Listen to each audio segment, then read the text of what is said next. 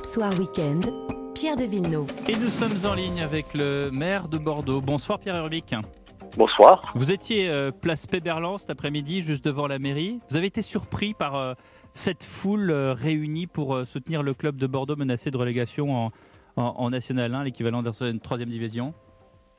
Alors, nous étions plus de 2000 personnes, selon les chiffres euh, officiels, et je m'attendais à ce qu'on soit très, très nombreux.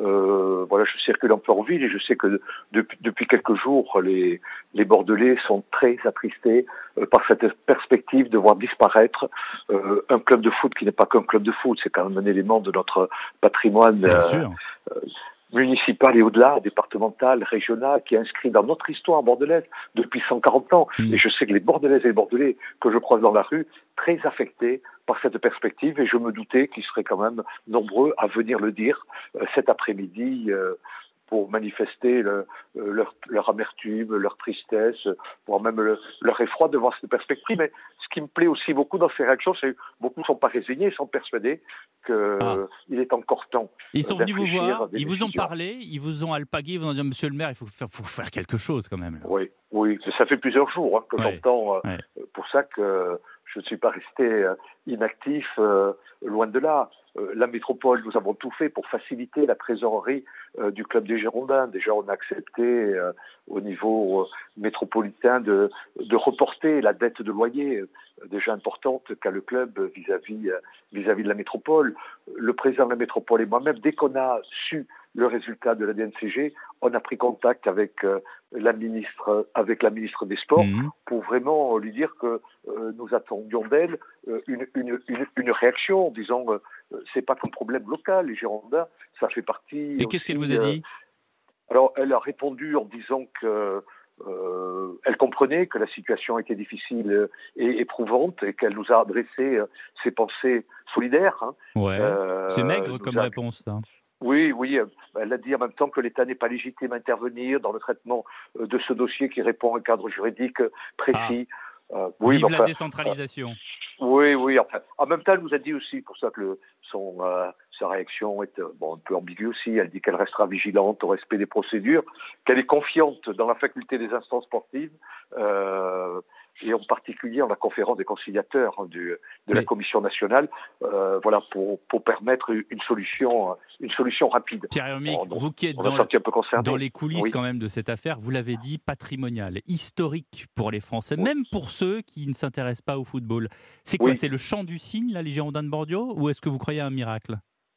Euh, Pas un miracle, je crois, je crois une solution. Vous savez, quand on fait quand on fait de la politique, il faut avoir l'optimisme chevillé au corps, sinon, il mhm. euh, faut être pas de politique. Euh, il faut être optimiste et déterminé. Moi, je suis très déterminé à aller jusqu'au bout pour euh, prouver aux instances nationales footballistiques que le club de foot, ce n'est pas qu'une instance sportive. Ça va bien au-delà. On peut aimer ou ne pas aimer le football, on peut être supporter ou pas supporter et se sentir vraiment concerné par cet élément. Je dis notre patrimoine, mais j'ajouterai aussi de, de, de, notre écosystème. C'est euh, c'est une entreprise de 200 salariés. Ce sont des, des entreprises qui travaillent autour, euh, autour, autour des Girondins. c'est un public extrêmement large qui se mobilise pour, mmh.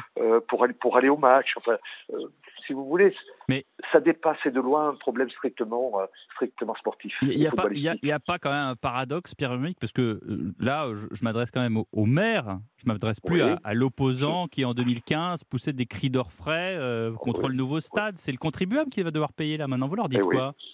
Et je continue, le maire continue à pousser des cris d'orfraie contre ce, ce stade qui est une, aberration euh, économique. Qui est, euh, j'ai été un des rares élus à l'époque euh, à m'insurger contre cette perspective de construction d'un grand stade qui a endetté la ville et maintenant la métropole pendant 30 ans c'était une, une ânerie. Moi, dès le début, je l'appelais le, le grand stade, le trop grand stade, et même mm. le trop grand stade inutile. Euh, ça a été une, une, erreur, une erreur majeure. Il n'y a que des perdants dans cette histoire. La société gestionnaire du stade, qui s'appelle SBA, perd de l'argent. Le club des Girondins est obligé de payer un, un loyer important, donc euh, ça, compte, ça, ça fait partie également de ses euh, dépenses. Et, et les collectivités locales également vont devoir payer pendant 30 ans mais les Bordelais, Les Bordelais, ils aiment ce stade. Ils aiment leur grande stade. C'est une fierté aussi. Non, non, ils aiment beaucoup leur stade Chabandelmas, mmh. qui est un stade de cœur de ville, comme le sont euh, beaucoup de stades euh, actuellement. Les gens, ils viennent à pied, à vélo. Euh, c'est un stade qui est souvent plein. Maintenant, c'est notre belle équipe de rugby, l'UBB, qui évolue. Mais il remplit ces 33 000 places. Mais l'UBB est capable de le remplir à hauteur de 30 000 places le, grand stade inutile de Bordeaux-Lac, les bons matchs, c'est quoi 20 000 personnes dans un stade de 42 000 places. 42 000 places. Il est disproportionné et donc ça a été une, c'est un fiasco. C'est un fiasco et on, on va l'appeler le GSI, le grand stade inutile, c'est ça? C'est le grand stade inutile, voilà, exactement. Et il reste donc sur ce plan-là, je vous garantis que je n'ai pas changé d'avis. Je vois. Yossa et je beaucoup vois, de Bordelais encore aujourd'hui me félicitent. Vous êtes, battu contre. vous êtes Pierre Hermic, un homme politique qui s'est euh, depuis très tôt consacré à sa ville, sa région.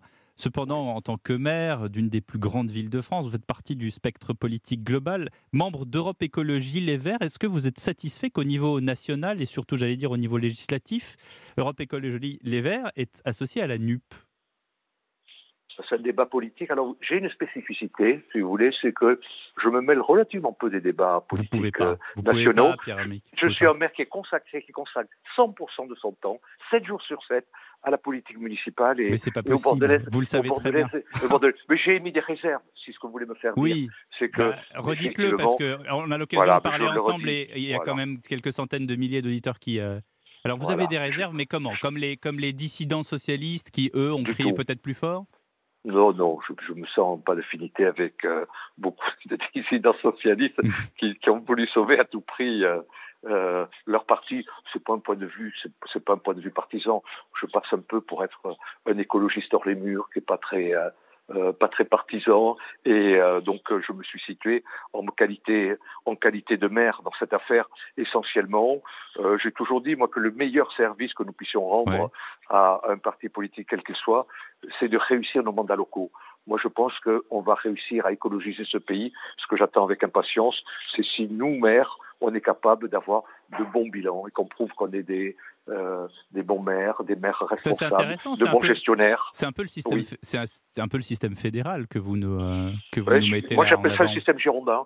je suis très girondin. Je crois beaucoup aux vertus de la décentralisation et je pense que les, les villes sont de très bons échelons euh, territoriaux pour changer le monde changer notre monde. On essaie, de le, on essaie de le faire à Bordeaux, et je pense que si on réussit à le faire à Bordeaux, on arrivera à le faire, on arrivera à le faire en France. Oui, mais est-ce que vous, est-ce que vous pensez qu'au niveau national, justement, euh, l'écologie est bien représentée, et, est-ce que les, les, les, sujets sont bien euh, euh, amenés au niveau législatif, justement, en prenant en compte ce que vous faites vous à à Bordeaux, ce que vous fait votre, euh, votre collègue à Lyon, euh, euh Alors, Ce qui nous a manqué, c'est de relais politiques aussi nationaux. Vous ne faites pas de la politique dans votre coin.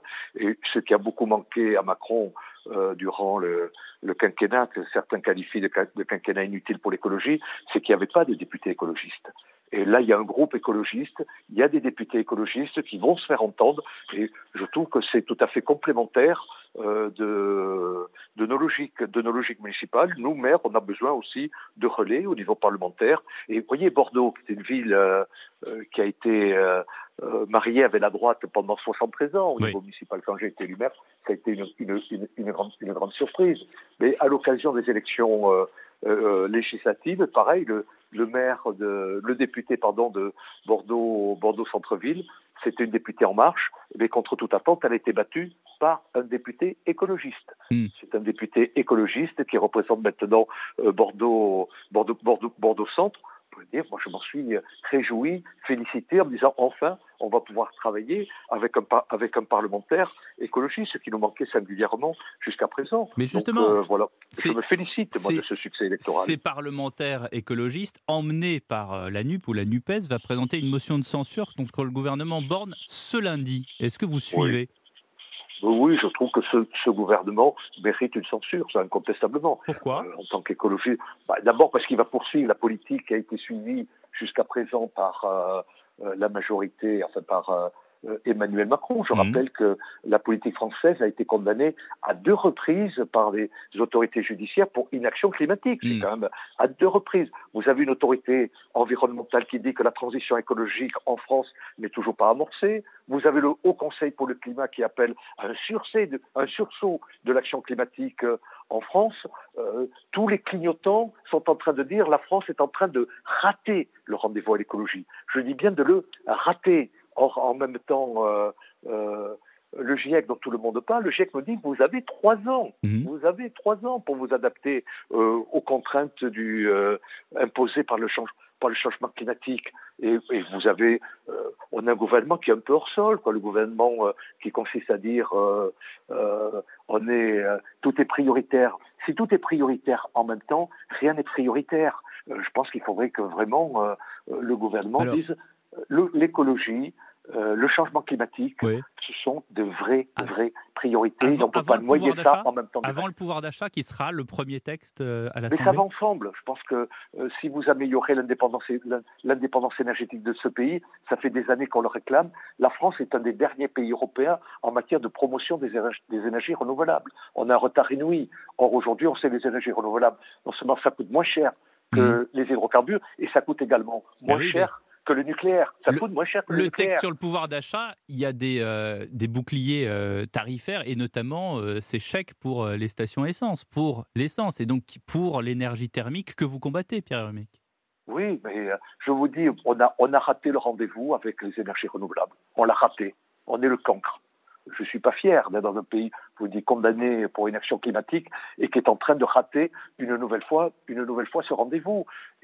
Qu'est-ce que vous leur dites aux députés Europe Écologie Les Verts qui sont à l'Assemblée et qui doivent justement porter les textes que vous soutenez?